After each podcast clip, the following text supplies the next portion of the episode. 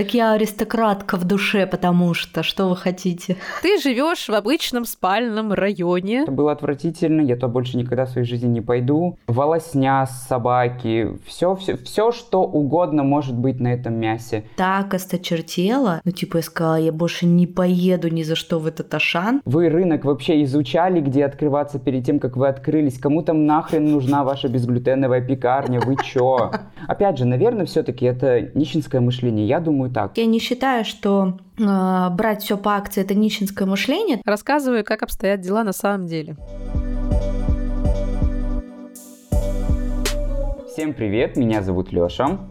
А меня Оля. А меня зовут Ева. Мы продолжаем, находясь в Грузии, России и Испании, рассказывать вам про то, как зарабатывать денежки, как их удерживать и как инвестировать и т.д. и т.п. Всем привет. Всем привет-привет. Всем привет. Ну что, кто сегодня первый у нас новостями будет делиться? По выражению лица, по-моему, Ева самая позитивная сегодня. Давайте пусть Ева и начнет. Нет, друзья, просто дело в том, что мы сейчас буквально перед тем, как начать эту запись, мы тут сидели и ржали, потому что мы обсуждали, не поверите, месячные. Эта тема очень, конечно, серьезная, да, очень, наверное, болезненная для многих. Все вспоминают, как они начались. Кто-то помнит, когда они начались, кто-то не помнит. У меня на этот случай есть прикольная история. Я хочу поднять вам настроение, поэтому я ее расскажу. Я, как сейчас помню, что на рубеже моих 11, 12 или 13 лет, в общем, тот самый возраст, когда должны начинаться месячные, я была большой фанаткой Бритни Спирс. День рождения у Бритни Спирс 2 декабря, как сейчас помню. И, видимо, моя любовь была настолько великая, и она была взаимосвязана с моей там маткой, или что там отвечает за месячные, не знаю, что месячные у меня начались 2 декабря 2009 года. Поаплодируем. Да, и мы напоминаем нашим слушателям, что вы включили подкаст о финансовой грамотности.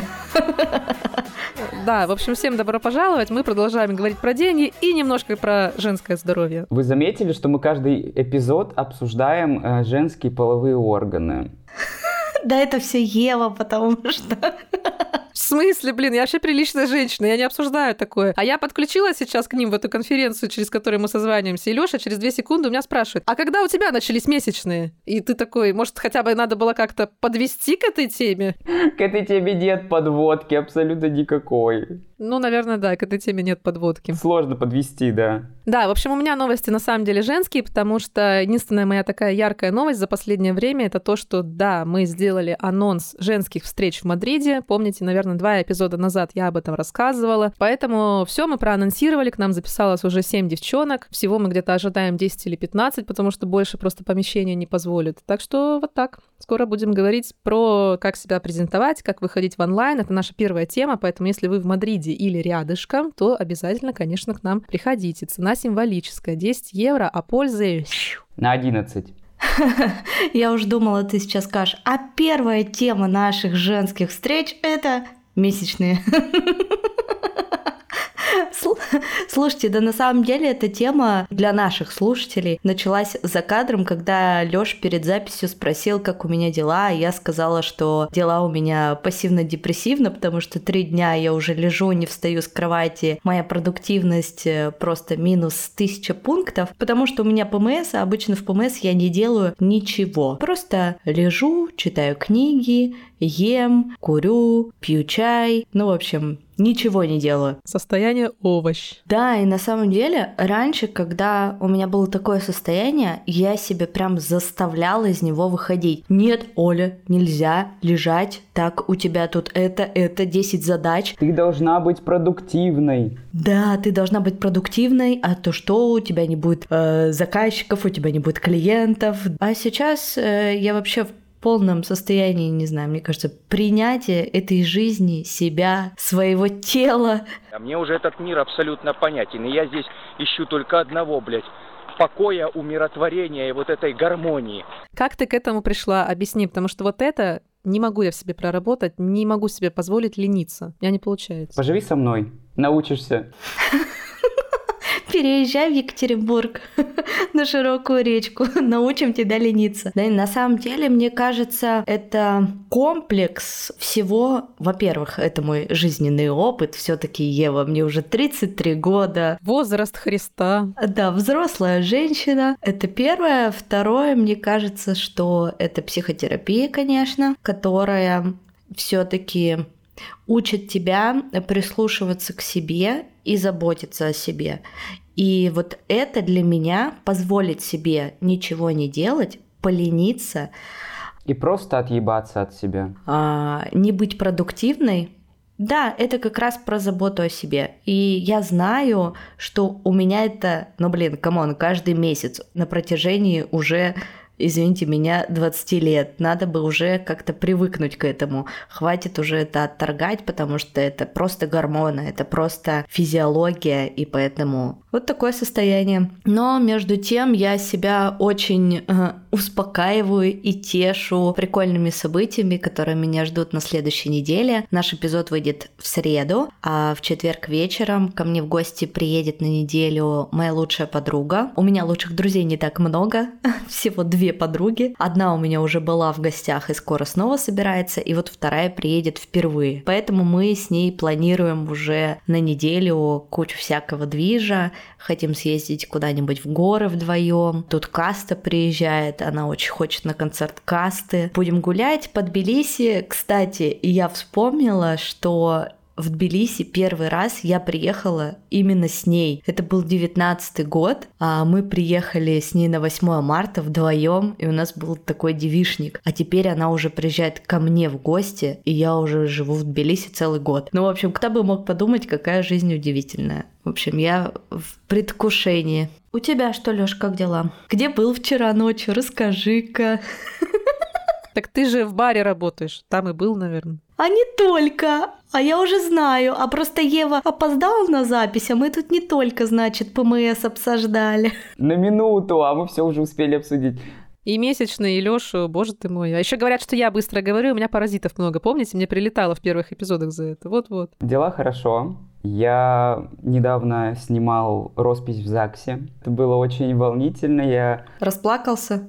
Ну, не расплакался, но глаза были на мокром месте. Наверное, потому что хочется это испытать рано или поздно. Да, серьезно? Да, я очень хочу замуж. Да. Замуж или жениться? Это очень важно. Замуж, замуж, э, конечно же, замуж. В целом новостей, наверное, не так много. Работаю. Вот поснимал молодоженов.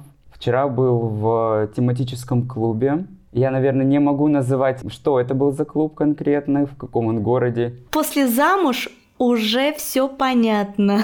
Да. Да, да, да, все однозначно. Да, тематика этого клуба абсолютно всем нам ясна и понятна. Если что, это сейчас запрещено на территории Российской Федерации, поэтому кто не понял, сейчас, наверное, понял. История с такими заведениями у меня довольно плохая. От абсолютно грубых хамских фейсеров на входе до разбитых стопок, по которым ты ходишь, там все еще можно курить сигареты, заканчивая, наверное, аудиторией, которая ходит в эти заведения. Блин, сейчас прозвучит очень грубо, поймите меня правильно, это некрасивые люди, это зачастую очень неухоженные люди, не следящие за своим внешним видом, либо это супер какие-то, ну, парни или девушки, которые понимают, что они красивые, и они это очень ярко транслируют, это видно, и ты будто бы стоишь на, ну не на панели, но вот будто ты заходишь в магазин, и у тебя есть товары на прилавке, и вот есть... Мясо посвежее взять, или постарше, или выдержанное. Есть красная цена, а есть э, условно какие-то премиум-сегменты в магазине, и вот это выглядело ровным счетом так же. Я терпеть не могу эти заведения, зачем я туда поехал, я не знаю, но это было плохо, а еще там вход платный. Блин, ребят, включите стоимость входа в бар, у вас все равно там это купят. Ну кто платит за вход, come on. Давайте переходить к следующему вопросу, самому главному вопросу. У кого сколько денег сегодня на карточке? У меня меньше тысячи рублей, 570 рублей примерно. Я все вчера потратил в этом матском клубе. А у меня на карточке 80 лари, это 2 400. Кстати, вот мы пишем наш эпизод 2 апреля, буквально два дня назад был конец марта, а я всегда в последний день месяца подвожу итоги месяца, там, сколько я заработала, сколько я заработала на рекламах, сколько я заработала на консультациях, на продюсировании и так далее. И пока март 23 года это рекорд рекордов вообще за все мои 33 года, сколько я заработала денег. Поделишься? Больше 300 тысяч. Поздравляю тебя, это очень круто. Я бы хотел выйти на такой же уровень, плюс-минус хотя бы 100 в месяц, чтобы у меня было, но что-то пока не получается. Но это тоже, понимаешь, когда ты работаешь фрилансером, как бы месяц к месяцу не приходится, потому что, например, в феврале я заработала в два раза меньше, да потому что я и особо не работала. Но если там посчитать февраль, март, то как бы получается то, то на то и приходится. Но я не скажу, что я за март очень сильно устала. То есть э, у меня работы было не так уж и много, но это все из-за того, что ко мне пришел вот тот большой проект, про который я рассказывала в прошлом выпуске, и они уже внесли существенную часть предоплаты за нашу работу. Поэтому так и получилось. Ну вот у меня такая же история, на самом деле, была, наверное, январь, март, вот прям, да, очень хорошо, февраль как-то было поспокойнее. Ну да, я тебя понимаю, потому что мне тоже мзда хорошая пришла эти вот два месяца, да, проценты, как я это называю. И вот, да, сложилась большая сумма тоже, приличная такая. А так, да, обычно, если такого чего-то нет, да, то сумма может быть меньше, конечно, по итогу. Я тоже подбиваю все, я же веду эту табличку, которую я делилась, гениальную, которую Андрей придумал, и тоже все это вижу. Динамика положительная, слава богу. Но что касается моего нынешнего баланса, у меня 34,90 евро на карточке. Уже неплохо. Да, так что апрель начался гру- грустно достаточно. Да не, неплохо, неплохо. Главное, что не минус и не ноль, это уже хорошо. Сегодня у нас э, будет выпуск без гостей. Если честно, я уже соскучилась по таким выпускам, когда мы с вами только втроем. И поговорим мы на тему акций. Мы поговорим про желтые и красные ценники. И подумаем, о чем это все-таки говорит о бедности или об экономии, когда мы все время покупаем товары по этим ценникам. Что вы про это думаете?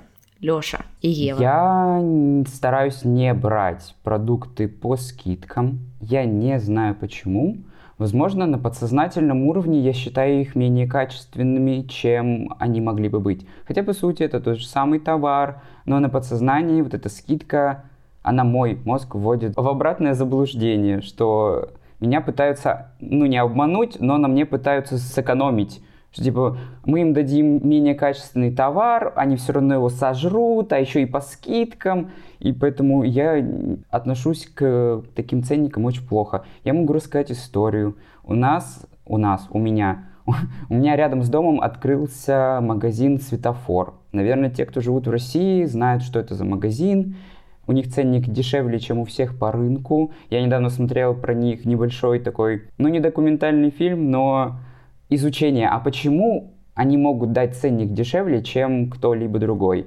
И просто агрессивная работа с поставщиками, агрессивная работа с э, арендой помещений, то есть они пытаются для себя выбить максимально выгодные условия. Условно там не 200 рублей за квадратный метр аренды, а 100. Больше мы не платим. О, я помню, так Ашан делал, когда заходил э, на рынок в Екатеринбурге и открыл свой первый магазин в Меге. И у них, по-моему, даже по условиям договора, когда они приходят в каждую новую страну, они встают бесплатно. Я могу ошибаться, если вдруг наши слушатели знают что-нибудь про это, можете нам написать в комментариях. Смотрите, это похоже на правду, потому что Ашан является магнитом для торгового центра. Это как, например, был H&M, да, он был флагманским магазином всегда в любом центре. Вот возвращаемся к светофору. Это было отвратительно, я то больше никогда в своей жизни не пойду. Там все стоит в каких-то адских коробках. История про мясо я и Оле уже сегодня рассказал. А, там просто стоит мясо в холодном цеху на прилавке, открытое абсолютно. Ты можешь идти и задеть его сумкой, задеть его курткой. Это все очень грязно, антисанитарийно, отвратительно. Я как повар все это дело изучающий, так делать нельзя. А если ты пришел с собакой, то прикинь, эта собака может накинуться, съесть это мясо. А нужно за него платить или нет в этом случае? волосня с собаки, все, все, все, что угодно может быть на этом мясе. Так делать абсолютно нельзя. И вот это я все дело увидел, я взял лимонную кислоту и бумагу туалетную. И выпил это тут же. И закусил бумагой, да? Нет, я и чайник от Наки печищу. Вот такое отношение у меня к скидкам очень-очень плохое, отвратительное. Слушай, а я когда вижу скидки, у меня такое ощущение, что как будто бы это товар, у которого прямо сейчас закончится срок годности, и поэтому его хотят слить и выставляют по скидке. Но я, например, э, люблю брать по скидке чипсы. У них нет срока годности, мне кажется. Да, у них нет срока годности. Я люблю брать по скидке какие-нибудь э, шоколадки около кассы. И мне кажется, что это тоже такой маркетинговый ход у магазинов, когда там, не знаю, может быть, что-то плохо покупает, они лепят на это ценник, кладут это около кассы, блин, и это сразу же разбирается. Так, озвучу вам свое мнение. Значит, то, что вы мне сейчас говорите, что ценники как-то нас триггерят, это что-то не свежее и все остальное, я сама с этим до сих пор живу, ничего не могу поделать с нашим уральским мышлением. Почему? Рассказываю. В Европе ну, естественно, как-то, наверное, больше заботятся о людях. Я в это верю до сих пор все еще наивно. И, ну, что касается продуктов, так точно, да, что здесь есть все равно своя санэпидемстанция, это все отслеживается. Если здесь э, реально где-то что-то происходит, очень редко, оно бывает по новостям, что где-то отравились, где-то что-то продали не так, это сразу реально облетает всю страну. Об этом будут говорить еще неделю. Этот магазин попадет под какую-нибудь страшную проверку, под страшные штрафы и так далее. И, соответственно, понимаете, да, то есть как переживать переживают о качестве, как переживают о здоровье людей. Но здесь, естественно, тоже есть вот эти все ценники. Там в два раза дешевле, осталось, допустим, 4-3 дня до окончания, возьмите. Вот я ничего не могу с собой поделать. То есть, с одной стороны, я понимаю, что я конечно, не отравлюсь, то есть там нет ничего совсем пропащего, что нельзя есть. Я реально могу, допустим, сэкономить там на 30 центов, но как-то вот я ничего не могу поделать с нашим мышлением, и мне реально кажется, что мне что-то вот впаривают, что я могу чем-то отравиться, там что-то не так, там какой-то подвох. Но при этом, допустим, мой Андрей, он спокойно вот это все покупает, предпочитает, если есть возможность взять там за 4, а не за 5, он так сделает. Мы с ним из-за этого все время спорим. Приезжают еще мои родители, допустим, моя мама начинает хаять, почему у нас в морозилке одна уцененка. Это все выливается на меня, я выливаю на него, как вы это можете есть и так далее. Ну, в общем, как-то у нас э, замкнутый круг уцененок, и пока я не знаю, что с этим делать, я не пришла пока к правильному выводу. Голодаем в этой Европе, едим всякие уцененки. Да, вот, поэтому все правильно вам там рассказываешь, нам есть нечего, света нет, воды нет, в общем, мы сидим тут, загибаемся все. Поэтому мое мнение такое, не знаю, кое-что, да, я точно возьму на скидках, допустим, часто морепродукты нам привозят с севера, очень часто креветки распродают по акции. Вот креветки, да, потому что, ну, они как-то уже размороженные, они все равно все свеженькие, их видно, и, ну, вот на этом реально грех не сэкономить. Морепродукты опасно брать, это как мясо брать по скидке рыба, морепродукты. Это же очень опасно отравиться какой-нибудь рыбой или морепродуктом. Вот не знаю. Вот мясо тоже берем, бывает, по скидке. Но я не знаю, но вот Ашан очень часто, то есть там условно килограмм креветок не за 12 евро, а за 9. При этом они свежие, их вроде как недавно привезли. К чему такой аттракцион щедрости? Я не знаю, почему они так делают, но мы часто креветки берем именно так, допустим, какие-то более дорогие морепродукты. А это тоже маркетинг? Либо, может быть, это сезон отходит. Им надо уже свежие креветки втюхивать с нового сезона, а прошлые еще не продались. И они такие, о, надо быстренько их на скидку выставить. Блин, я так скучаю по морепродуктам, потому что в Грузии с морепродуктами беда вообще. Беда-беда. Здесь э, рыбы почти нет. Ну и вот я живу в Тбилиси, в Батуме, возможно, другая ситуация. Там даже, по-моему, рыбный рынок есть. А вот в Тбилиси вообще мало рыбы. Роллы стоят каких-то сумасшедших денег. Мне кажется, за весь год жизни здесь я ела роллы один или два раза. И то это было на э, день рождения моей дочери старшей, потому что она обожает роллы. И это типа был для нее подарок сходить по поесть роллов. А с чем это связано, отсутствие рыбы и морепродуктов? А, слушай, ну с тем, что они тут э, не производят рыбу и как бы рыбы нет в национальных блюдах грузинских. Здесь же мясо, сыр, хлеб, как бы вот это все да, а вот, например, рыбы нет.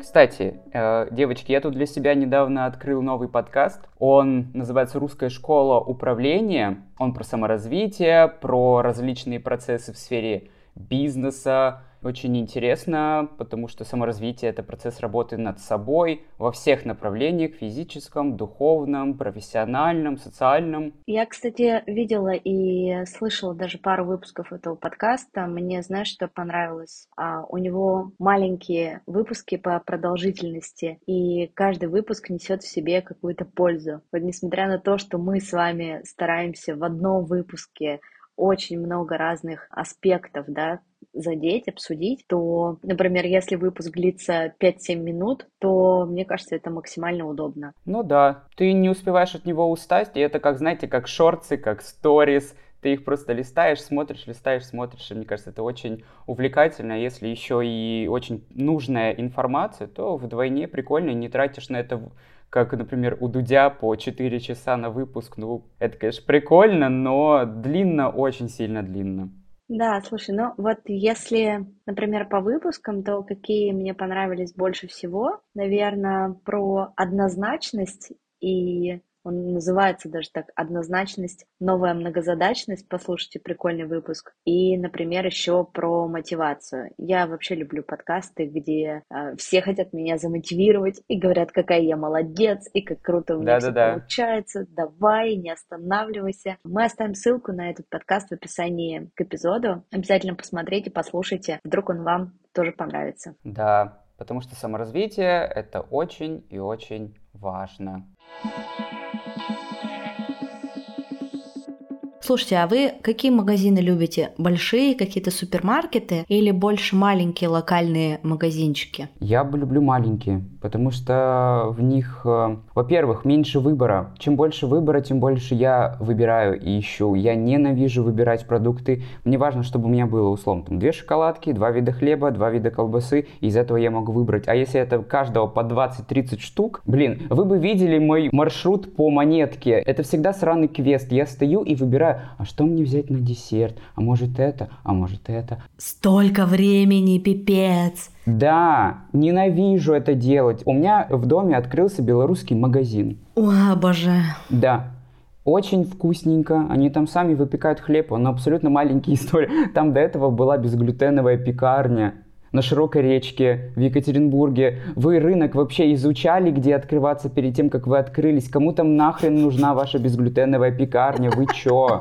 И вот сейчас там открылся белорусский магазинчик, я там взял свежий офигенный хлеб, свежую классную пиццу, закинул в духовку за 300 рублей, она у меня готова, офигенно. Взял какую-то там колбаску, тетя там какая-то милая все это дело продавала, а в монетке, во-первых, работники, заебавшиеся своей работой, где в магазине условно нужно 20 э, работников, а там работает 5. И они все тебя ненавидят, они видят тебя, что у тебя какой-то вопрос, они сразу такие, боже, вот же.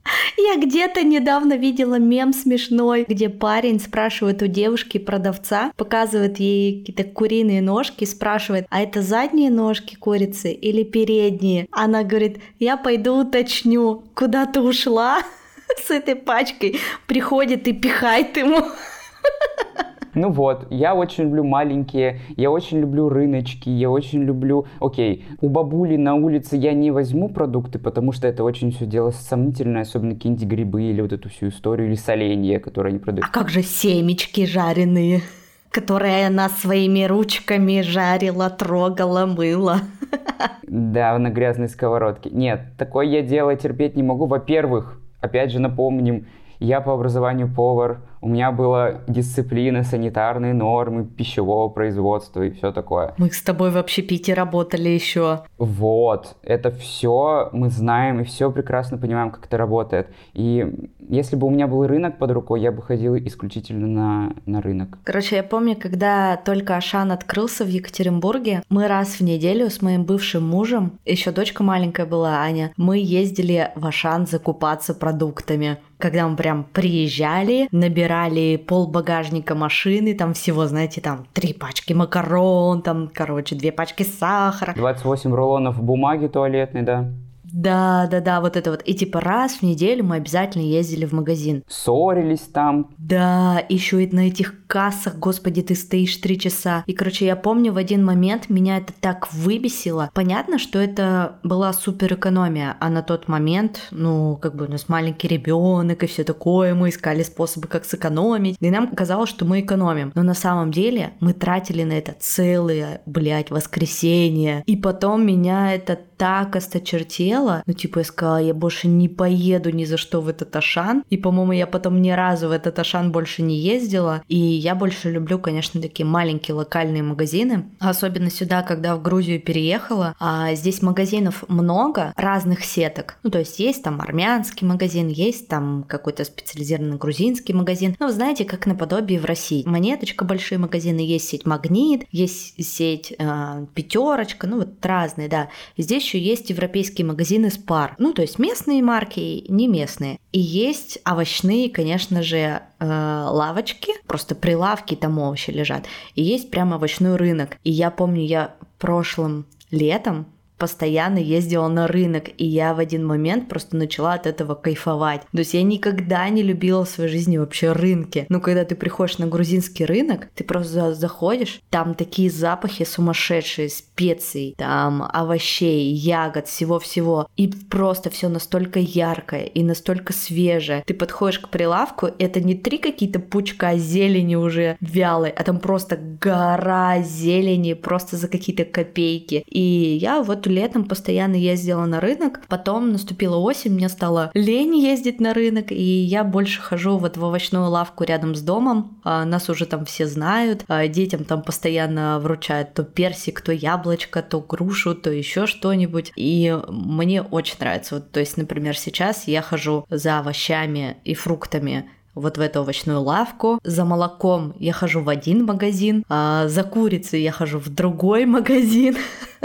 За яйцами я хожу в третий магазин, потому что магазинчиков мало, они все маленькие, и ассортимент везде отличается. Вот где-то есть реально курица, а где-то ее нет. Где-то есть наггетсы, которые дети любят, а где-то их нет. И поэтому, если я иду в магазин, то я обычно обхожу там 3-4 магазина, чтобы взять то, что мне нужно. Поначалу меня это напрягало, но сейчас э, не напрягает. Я уже как-то привыкла к этому, мне уже нравится. А больших таких прям супермаркетов, типа Ашана, например, такого здесь нет. Либо я просто про них не знаю, либо они не рядом с нашим домом, а у нас нет машины здесь. И я, конечно, очень сейчас ценю и люблю свое время, и ни за что не буду тратить на это целый день. Уж лучше я схожу вокруг дома во все эти магазины и возьму то, что мне надо. Конечно. Ну вот я смотрел этот ролик про светофор, и в целом он сказал, что тенденция к гипермаркетам, она очень сильно падает, потому что они огромные, они неповоротливые,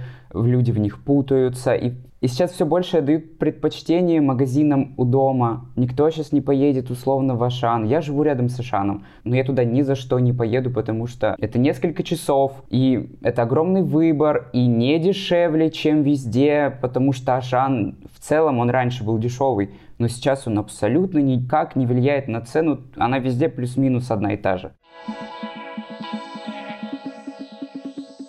А мне всегда вообще очень нравился европейский образ жизни. Я вот смотрела всегда эти киношки, как, э, ты знаешь, выходишь из дома где-нибудь в центре Парижа, заходишь к своему булочнику, покупаешь там багет, заходишь отдельно в маленькую кофейню, покупаешь там кофе, заходишь в третью лавочку, покупаешь там сыр, и тебе продавец, с которым ты уже прям знаком, дружишь, кладет тебе, например, самый свежий кусочек и еще там джем в подарок. Ну, в общем, мне больше больше нравится вот такой подход, когда много маленьких локальных магазинов, где ты знаешь продавца, а продавец знает тебя. Короче, мне больше нравится какое-то вот такое человеческое отношение. Рассказываю, как обстоят дела на самом деле. Немногие процент, минимальный, особо богатых товарищей, которые могут себе позволить жить, допустим, в центре Мадрида, Да, это вот тот район, в котором, например, у меня сегодня с утра была встреча. Он, конечно, прекрасный, милейший, совершенно космических денег там стоит аренда, естественно, покупка жилья. Там живут всякие старые аристократические семьи, в основном местные, то там, да, реально есть такая история, потому что ты идешь, вот есть одна лавочка, вот есть другая, естественно, куча кофеин, кофейни на кофейне. Ходи хоть каждый день в новую. То есть там как раз вот то, о чем ты говоришь, потому что ты сказала, вот центр Парижа, соответственно, центр, подставь любой европейский город, да? Так я аристократка в душе, потому что что вы хотите? Да я понимаю, я тоже понимаешь, но реальность такова. И больше никакова. Да, ты живешь в обычном спальном районе, тоже, конечно, таком нормальном, в котором можно жить, но вайба тут такого нет. Поэтому ты садишься в свою машину, слава богу, что она есть, и едешь, допустим, в какой-то Ашан, Карифур или еще в какой-нибудь магазин, а, потому что, ну, во-первых, это просто удобнее, во-вторых, ну, не знаю я, какой должен быть образ жизни, чтобы, ну, ходить вот реально по всем этим магазинчикам. То есть, допустим, может быть, мне бы тоже этого хотелось, я, честно говоря, не думала, хочу я этого или нет, но пока, допустим, с моей скоростью жизни я понимаю, что мне просто влом. Ну вот ходить, обходить там по пять магазинов, что-то искать. М-м, Андрею тоже некогда этим заниматься, потому что мы работаем. То есть в основном все таки да, это большой магазин. Все сразу? Да-да-да. Единственное, что фрукты, овощи на порядок а, вкуснее. Не могу сказать, что прям дешевле. Ну да, дешевле все равно, но гораздо вкуснее, когда берешь их э, в овощных лавках. У нас называются они фрутерия, да, то есть очень легко от слова там фруто, да, фрукт. Соответственно, вот там очень вкусно, но самое крутое и самое выгодное это рынки. А рынки здесь, они такого формата, что они гастролируют, как я люблю это говорить. То есть вам нужно просто знать расписание, когда именно в ваш район приезжает этот рынок. Это цыгане, они реально цыгане. Испанские цыгане в основном э, с юга. Шаблонный персонаж, который стоит, зазывает, кричит, у него не хватает там нескольких зубов впереди, с пузом там какой-нибудь, с цыпаком, не знаю, кепка у него там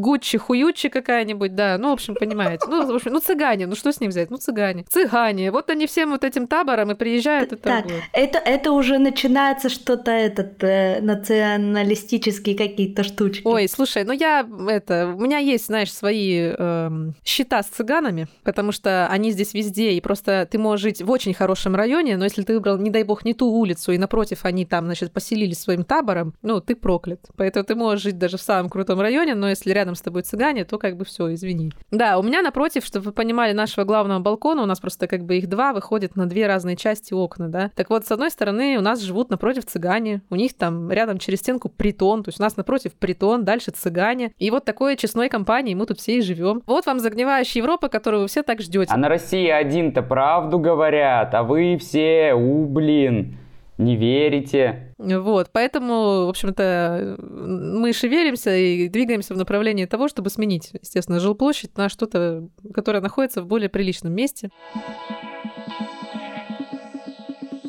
А если вернуться вот вообще к теме акций и покупок, а вы как считаете, что если ты покупаешь по акции, то значит у тебя вот это вот нищенское мышление, о котором все говорят, или это реально признак экономии, что ты умеешь считать деньги? Нет, но если ты прям не можешь, не знаю, мимо акции пройти, ты берешь все по акции, ну, наверное, это реально бедное мышление или просто человек объективно бедный очень. Не, ну надо же знать, что брать по акции. Ну, как я сказала, если я понимаю, что мне креветки что так, они свежие, что так, ну, конечно, я возьму их по акции. Я думаю, что что, во-первых, э, те люди, которые берут по акции, у них нет другого выбора, они берут по акции вынужденно. Если бы Ева зарабатывала больше, чем она зарабатывает сейчас, она бы не смотрела в сторону креветок по акции. Ей бы было бы насрать, сколько стоят эти сраные креветки, она бы просто их взяла. Короче, меня растоптали сегодня, я поняла. Нет, нет, нет, ты зарабатываешь достаточно, но если бы ты зарабатывала больше, ты бы не смотрела на ценник. Ну да, что вообще не считать деньги, типа, ну да. Да, абсолютно. Опять же, наверное, все-таки это нищенское мышление. Я думаю так, потому что вот я зарабатываю не особо много, но по акции я ничего не беру. Не знаю, с чем это связано. Я думаю, что я достоин большего. Окей, я возьму чего-то поменьше, но получше, чем побольше, но похуже. Я вот когда вижу пачку Принглс в магазине, что она стоит 15 лари, 15 лари – это 450 рублей за пачку Принглс. А потом на нее акция, и она уже стоит там 10 лари. И я такая, не, ну вот за 10 лари Pringles я бы взяла, а вот за 15 что-то это вы уже подохуели. Я как-то выборочно к этому отношусь, я не считаю, что э, брать все по акции это нищенское мышление, то есть я тут больше смотрю на, ну, наверное, на что-то логическое уже подключаю. Действительно ли мне нужна эта вещь? Вот я, например, долго хотела Pringles, но я из принципа не буду их за 450 рублей покупать. А вот стоят они 300, и я уже такая, ну да, окей, возьму. И это не потому, что у меня нет 450 рублей. Да блин, come on, это столько не стоит. И я вот помню в год назад, когда я еще не переехала э, в Тбилиси, но уже стала хорошо зарабатывать, для меня это было ну, прям таким открытием для меня внутренним, что я стала ходить в магазин, и я вообще не смотрела на цены, потому что до этого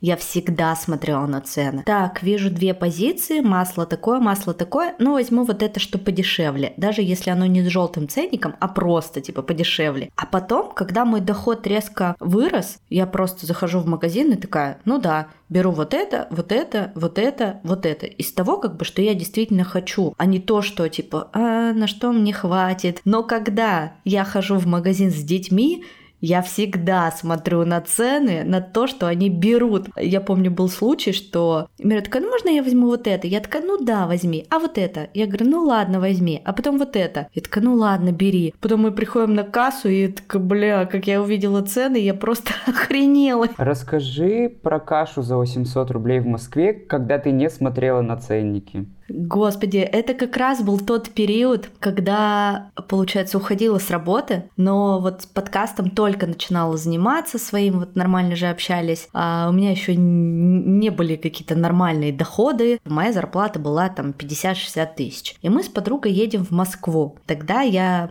за месяц до этого рассталась с парнем, месяц была в депрессии, и вот она, значит, меня вывозит в эту Москву, а мы там с ней пьем, гуляем, веселимся, а вообще на цены не смотрим. Ну, то есть спасительная операция, чтобы вы понимали, происходила. И вот мы с ней приходим в Реми Kitchen, это достаточно популярное место в Москве. Значит, нам выделяют какой-то милипиздрюсенький столик где-то там в конце э, зала. Ну, они так на нас, знаете, посмотрели своим московским этим надменным взглядом. У вас деньги-то вообще есть? Вы что пришли? Да, давайте вот лохушки вон туда садитесь за самый дальний стол, чтобы вас никто не видел. Чмони. Э, типа, а нам хотелось есть, это был завтрак. Ну, конечно, мы две уральские чмони, такие обе в толстовках, такие типа в джинсиках, кроссовочках. Накануне мы еще бухали в ровесники просто до потери сознания сознания. Ну, короче, значит, мы садимся за этот столик, а нам, значит, приносят меню, и я такая, блин, хочу рисовой каши. А я, чтобы вы понимали, не умею готовить рисовую кашу. Вот знаете такую рисовую кашу, которая вот прям для завтрака, а я ее очень люблю. И я всегда, когда иду куда-нибудь в кафе на завтрак, заказываю рисовую кашу. Я такая, ну вот мне рисовую кашу. Официант такой, ну вам что-нибудь добавить? Типа там ягоды, орехи.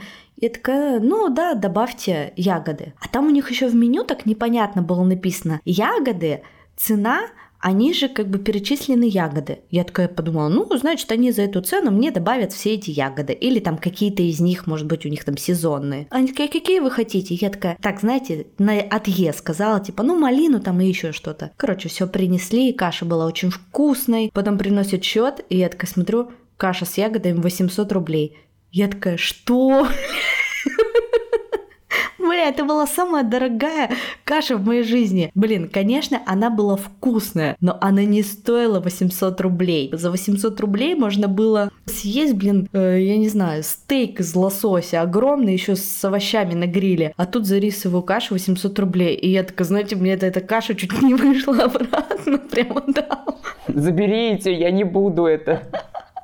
Да, не буду платить. Ничего, я один раз в Шереметьево облепиховый чай, я вернулась на родину, мне так чая захотелось, я приехала, думаю, о, чай есть. Ну, я заказала чай, да, тоже там, по-моему, потом надо было оплачивать. 500 рублей за чашку чая облепиха. Ты такой, ну шо ж, Могу себе позволить, 100 евро на карте есть, ну давайте, ладно. А я знаешь еще, что вспомнила сейчас? В самокате продается наш любимый с тобой кофе в дрипах. И обычно коробка этих дрипов стоит примерно 300 рублей. И я помню, захожу в приложение, э, заказываю там одну пачку кофе. Например, вот она 350. Но я знаю, что я через пару дней еще одну закажу, потом еще одну. Но я не заказываю две. Но если я заходила в приложение и видела, что эта пачка кофе стоит сегодня 170 рублей, я сразу заказывала три пачки кофе. Вот есть у вас такое? Да. Опять же, история про эти же дрипы. Я был в Питере, они стоили 175 рублей, а не 350. Я заказал себе 4 пачки в Питере, и когда вернулся в ЕКБ, я заказал еще 4 привезя еще из Питера те, что я не выпил. Потому что ты знаешь, что ты их выпьешь, и даже если они будут без акции, ты все равно их купишь. Но раз они по акции, то надо успевать. А мне вообще интересно с точки зрения маркетинга. Вот никто из нас с вами не связан с маркетингом, но... Я СММщик. Вот, но интересно порассуждать, а как это вообще сама акция придумывается? То есть, если у товара срок не выходит, то почему на него вообще скидка делается? Ну, типа, вот даже если взять э, за э, пример вот этот кофе, ну, типа, этот кофе и так покупает, у него нет срока годности. Э, зачем на него делать скидку? Во-первых, это служит неким привлечением трафика, потому что основной потребитель магазинов это бабули, это семьи. И этим людям очень важно получить скидку. А если это какой-то флагманский продукт в этом магазине, да, они не могут, например, завышать цену на яйца, на гречку, на вот это все, потому что народ взбунтуется. А, например, сделать скидку на масло, и все вот эти вот бабули, тети, мамы, дети, они потом всем расскажут, что в монетке в монетке, не в пятерочке, а вот в монетке есть вот эта акция. И, конечно же, это все еще дело зависит от объема. Возможно, они заказали слишком много, не угадали со спросом. Им надо это сбыть, потому что это место заним... ну, потому что этот товар занимает место в торговом зале, либо, опять же, у него истекает срок годности. Методов, по которым делается скидка, может быть очень много, но зачастую это просто привлечение трафика. Все. Леша СММщик. Social Media Marketing. Ой, я даже не знала, что это так переводится. Да, социальный медиа-маркетинг, да. Вот ты работаешь в баре, а у вас есть какие-то скидки на коктейли, типа коктейль пятницы или там коктейль недели? Это есть на что-то уже готовое. У нас есть вино недели. Оно стоит гораздо дешевле, чем вино в винной карте. Это потому что его дофига, его никто не покупает? Нет, оно само по себе дешевое, и его можно продавать по этой стоимости, не уходя в убыток. Есть еще пиво на кране, оно стоит дешевле, чем пиво в банке, например, потому что, опять же, у него не было траты на разработку логотипов, на бутылки жестяные, на все-все-все-все-все, на доставку и на, на все вот это прочее. И он может продаваться дешевле. Вот у нас есть вино и пиво. На коктейли никогда не делается скидка. Господа, давайте добавим остринки, перчинки в наш разговор. Господи, куда еще? Мы и так уже обсудили месячные гей-клубы. Что еще? Я сейчас забью последний гвоздь в крышку сегодняшнего интереснейшего гроба нашего диалогового. Короче, почему, на ваш взгляд, вопросы про доходы считаются табуированными, и все всегда стремаются или не стремаются, а просто не хотят говорить про свои доходы, черт возьми. Почему? Потому что у нас в семье говорили, не выделывайся. Если ты счастливый и успешный, возможно, это что-то незаконное. А зачастую в России доход, он скорее всего, не особо легальные или не особо законные, особенно если это большие деньги, про которые мы с вами даже мечтать не можем. И вообще, типа, счастье любит тишину, никогда не говори, насколько ты успешен, потому что тебя обкрадут. Ты что, нельзя говорить, сколько у тебя денег. А еще, если ты едешь куда-то, спрячь деньги в трусы, у тебя их украдут. А из трусов не украдут. Вот дело все в этом. Я думаю, что у нас э, не принято говорить про деньги, потому что Люди просто боятся. Вот даже сейчас э, посмотрите последние кейсы, как налоговая напала на блогеров, на этого Лерчик, на Митрошину, по-моему, там еще на кого-то. На Блиновскую. Тем самым показывая людям в очередной раз, что про деньги, а тем более про большие деньги, говорить не стоит, потому что э, если вы про них скажете, то, пожалуйста, отчитайтесь к нам за каждую копеечку. А если не отчитаетесь, то держите уголовочку, пожалуйста, вам. Нет, смотри, это все нормально, окей. Если ты в публичном пространстве, я бы тоже не стала говорить, сколько-то у меня денег, как бы я там в белую не работала, но все равно, да, когда ты публичный, я согласна. Ты сейчас это говоришь в публичном пространстве. Так-то да. Мы в начале выпуска сказали, сколько у нас денег.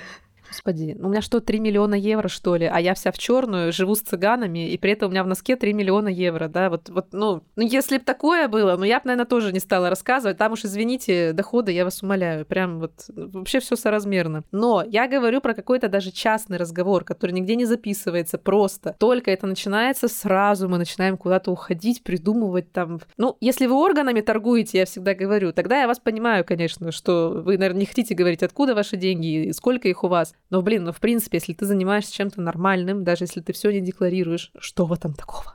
Ты не можешь быть богатым и хорошим. Да, а мне наоборот нравится рассказывать про то, сколько я зарабатываю и транслировать то, что я это делаю на подкастах. Потому что до сих пор очень многим кажется, что на подкастах зарабатывать невозможно. И мне кажется, блогеры этим же руководствуются, потому что у нас есть предубеждение, что ну что такое? Блог это не работа. Блогеры не могут деньги зарабатывать. Блин, come on, могут. И блогеры могут, и подкастеры могут, и фотографы могут, и все могут, понимаете? И для меня наоборот, рассказывая, что я зарабатываю на подкастах и зарабатываю хорошо, таким образом образом я лучше делаю для этой индустрии, чтобы в эту индустрию приходили классные ребята, которые бы развивались через аудио-подкастинг, да, которым это было бы интересно. Люди, когда говорят, сколько они зарабатывают в сети, они продают образ успешного человека. Даже Оля, говоря, сколько она зарабатывает на подкастах, она продает свой образ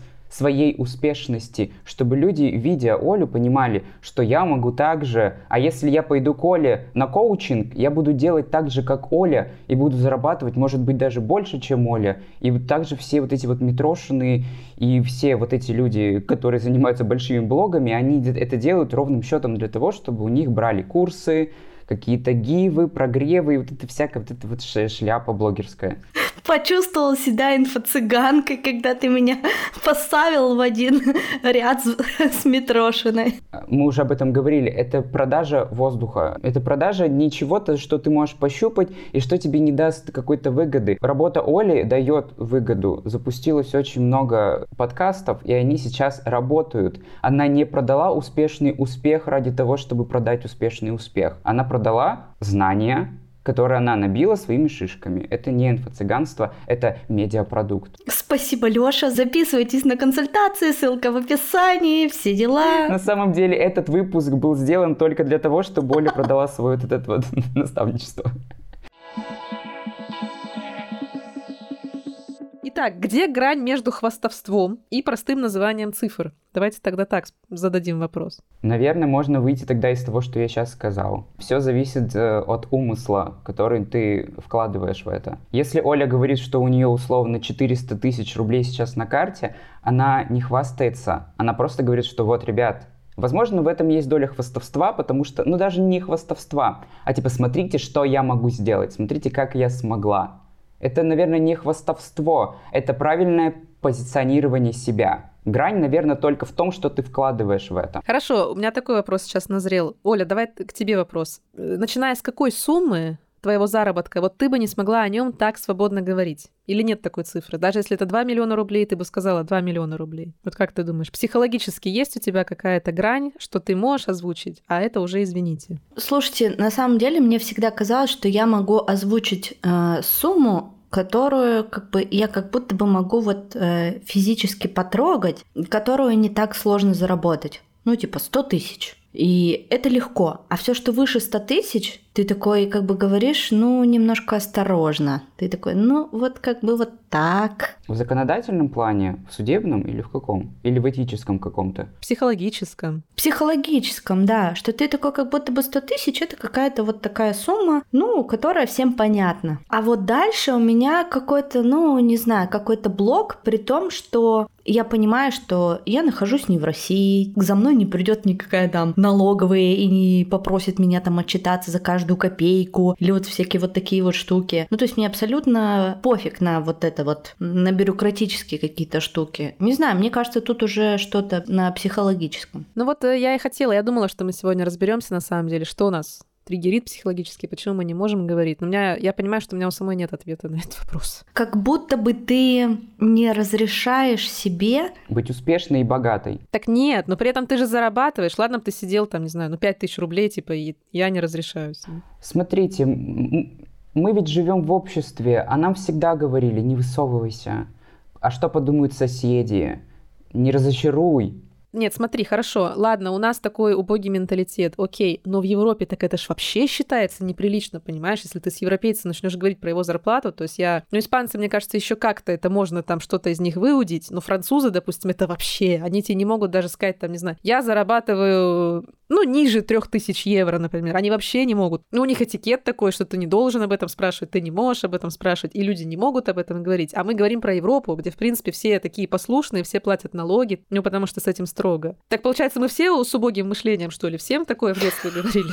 Да, что не высовывайтесь, пожалуйста, но... Наверное, дело с французами и с нами немножко другое, потому что мы с вами пережили 90-е, когда, окей, наши родители жили такую свою яркую самую жизнь в 90-е, осознанную свою жизнь. И тогда было очень много воровства, бандитизма, рейдерских захватов, и если у тебя есть какой-то маленький бизнес, лучше не говорить, вообще не светиться, потому что отожмут. А во Франции не было отжиманий бизнеса, не было приватизации бизнеса. И, наверное, там дело немножко в другом. Вот я и хочу у тебя спросить, как ты думаешь, с чем это связано? Потому что российский кейс нам всем ясен и понятен, а французский мне сложно судить. Ты как думаешь? Но мне кажется, может быть, это связано с тем, что, наверное, если у людей примерно одинаковые доходы, наверное, им как-то попроще об этом говорить. Но здесь же тоже есть абсолютно разные, ну, слои общества, да, как бы я не хотела этого избежать, они все равно есть везде. Есть лесенка доходов, есть кто зарабатывает тысячи евро, есть те, кто сто тысяч. И здесь как-то считается, ну, вот совсем реально бескультурием, мавитоном, это будет осуждаться, вот тыкать кому-то своим доходом. Да, безусловно, здесь вот я сегодня, например, опять пример, я была в этой же Соломанке, да, это у нас самый считается крутой район. Никто там не стесняется брать с собой на прогулку свою сумку Луи Виттон, свои очки Гуччи. Свою собачку за 10 тысяч евро. Да, да, да. То есть, если есть там девушки, мужчины с этим ходят, и там все такие, поэтому, в принципе, туда приезжаешь, надо какой-то реально дресс-код, потому что иначе чувствуешь себя такой, типа, куда я попал. Как я в Рэми Китчен.